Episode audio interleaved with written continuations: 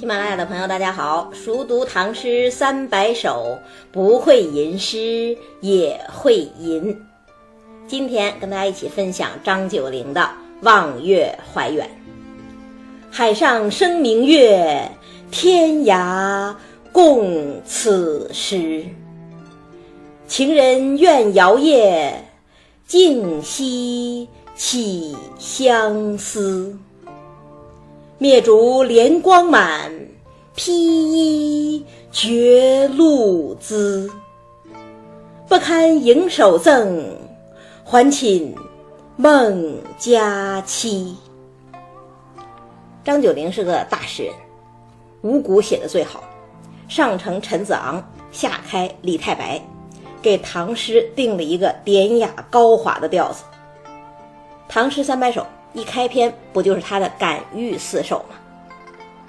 但是呢，跟一般大诗人不同的是，他还是一个大政治家，官至宰相，而且是唐玄宗开元盛世时代最后一位显相。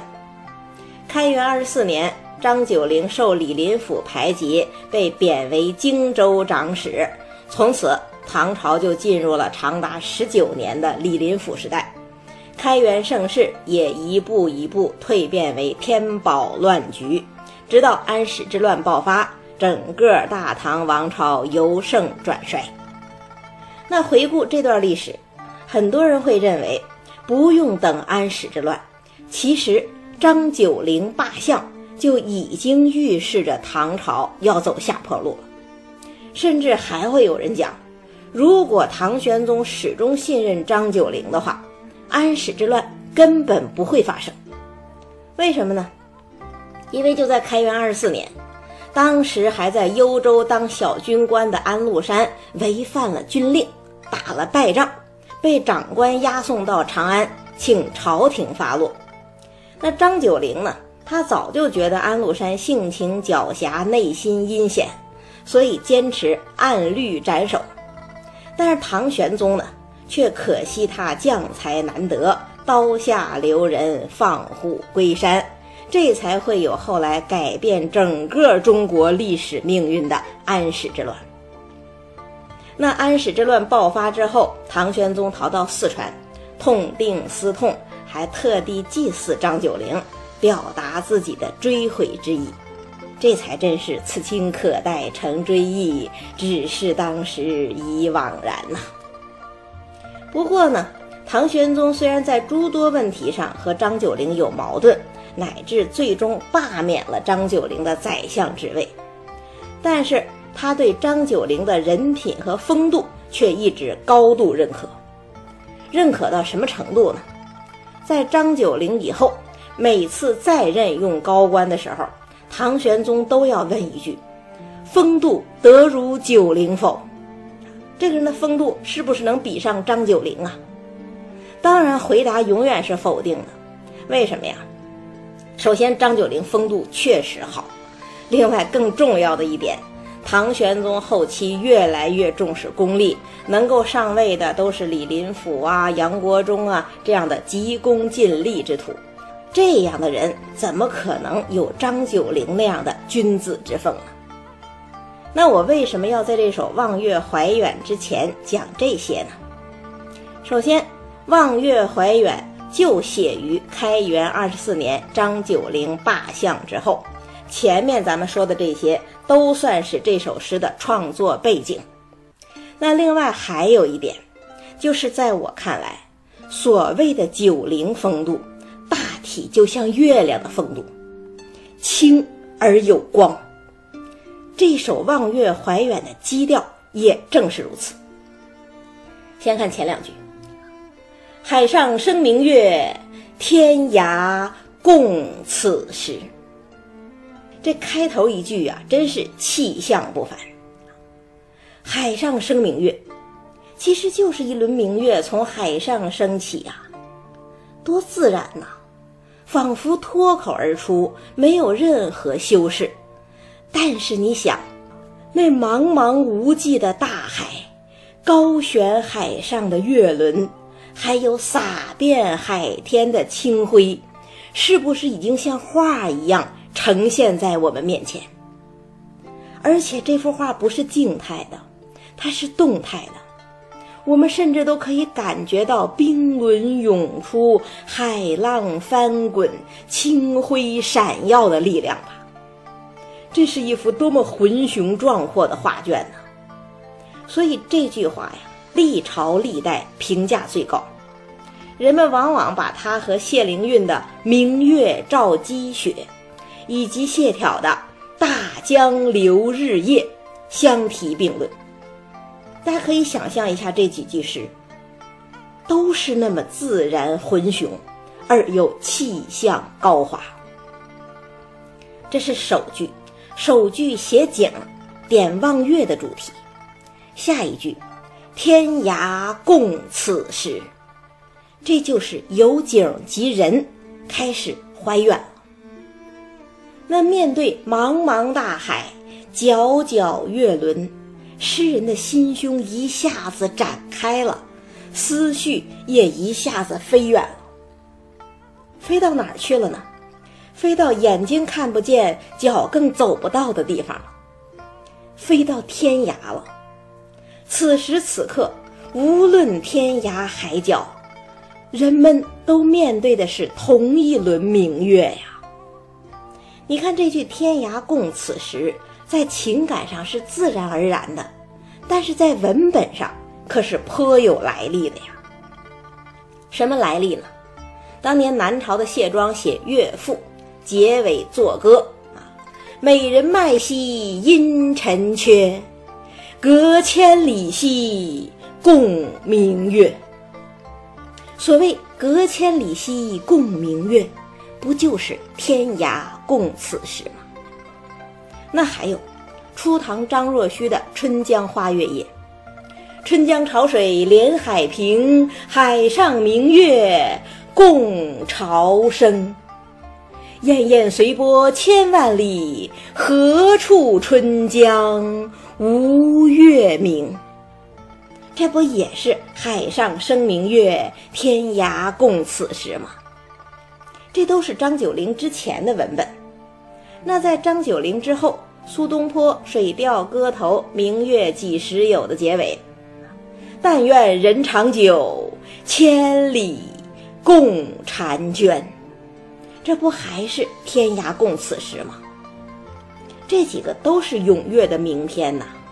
但是呢，乐赋的结尾以及《春江花月夜》，它的语言都更流荡，有歌行的特点。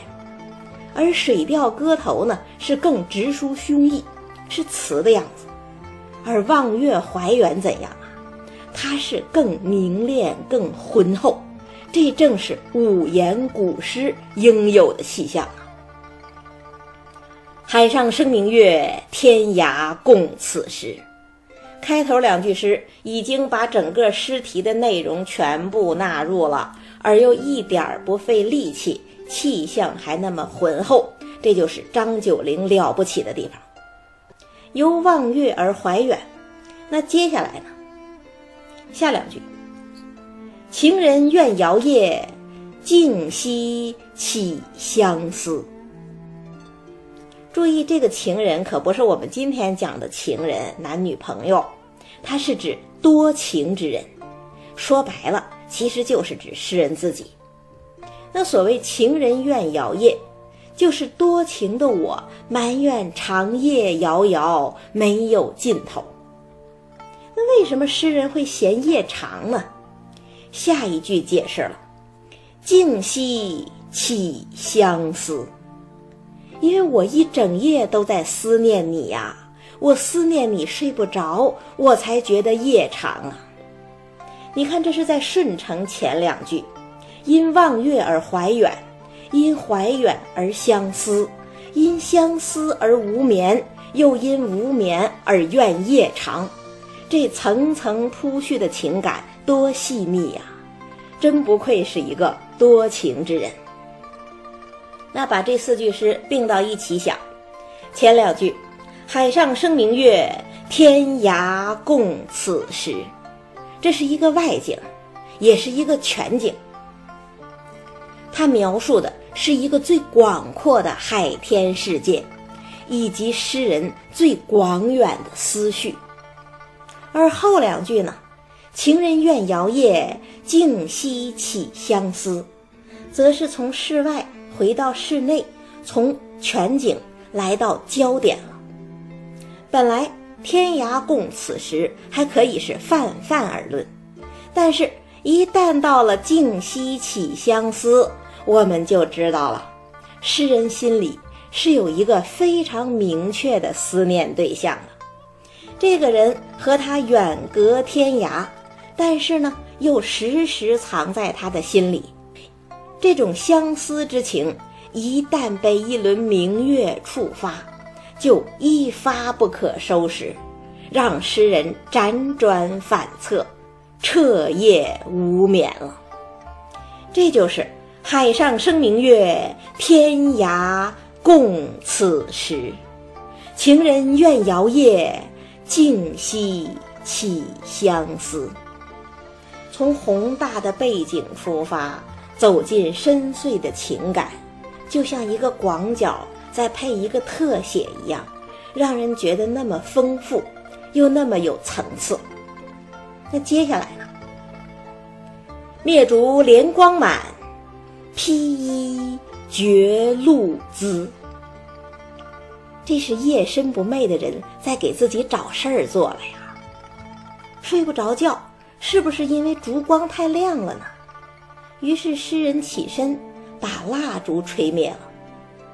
那吹灭之后呢？一个意想不到的情景出现了。吹灭蜡烛之后，屋里可不是漆黑一片，恰恰相反。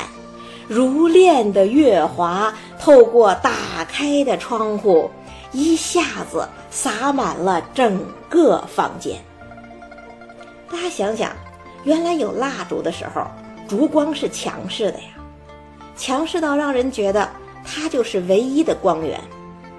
可是呢，一旦蜡烛熄灭，月光就静悄悄地现身了。它不是烛光那样炽热的一团火苗，而是散布均匀的满室清光。它毫不张扬，但是又无所不在，这也是润物细无声啊。这样朴素低调而又无所不包的光辉，像什么呀？真像君子之德呀！这样的光芒也罢。这样内蕴的德行也罢，怎能不令人怜爱呢？所以才灭烛怜光满。那清辉满室，诗人当然更睡不着觉了，干脆起来走一走吧。披上衣服，在庭院之中徘徊，徘徊着徘徊着，夜越来越深了，清凉的露水悄悄洒下。不知不觉已经沾湿了诗人的衣服，这就是披衣觉露滋。你看，灭烛怜光满，披衣觉露滋。读这两句诗，是不是一种宁静的感情油然而生了？就在这清辉的沐浴之下，诗人的内心归于平静了。那接下来呢？不堪盈手赠，还寝梦佳期。月亮的清辉让诗人释然了，宁静了。诗人真想把这清辉举起来，捧起来，送给远方的朋友啊。可是呢，西晋大才子陆机就说过：“照之有余晖，揽之。”不盈手，月光是无形的，它可以充满天地，但却不能捧在手心儿。那怎么办呢？那就干脆回去睡觉吧，期待着在梦中与你欢会。这就是不堪盈手赠，还寝梦佳期。相思还是绵绵不绝，但内心。已归于宁静平和，是月光惹起了相思，又是月光安抚了诗人多情的心。那我们开始的时候就讲过，这首诗是张九龄开元二十四年被贬荆州的时候写的。那么诗人思念的人到底是谁？是爱人，是家人，是朋友，还是远在长安的皇帝？没有人知道。但是无论是谁，这思念都是深沉的。那么是什么让诗人由静息起相思的焦虑，回到还寝梦佳期的宁静？就是这满满的而又静悄悄的月光，或者你也可以说，是诗人强大而又丰盈的内心世界。所以有人说这首诗是五言的《离骚》啊，也就是说，你可以当它是就事论事。就是讲月亮，就是讲怀远，但是你也可以当它延续了《离骚》用香草美人儿做政治比附的传统。但是无论如何，你都会觉得它是那样的高洁，那样的宁静，又是那样的余韵悠长。这就是九龄风度啊！再读一遍：海上生明月。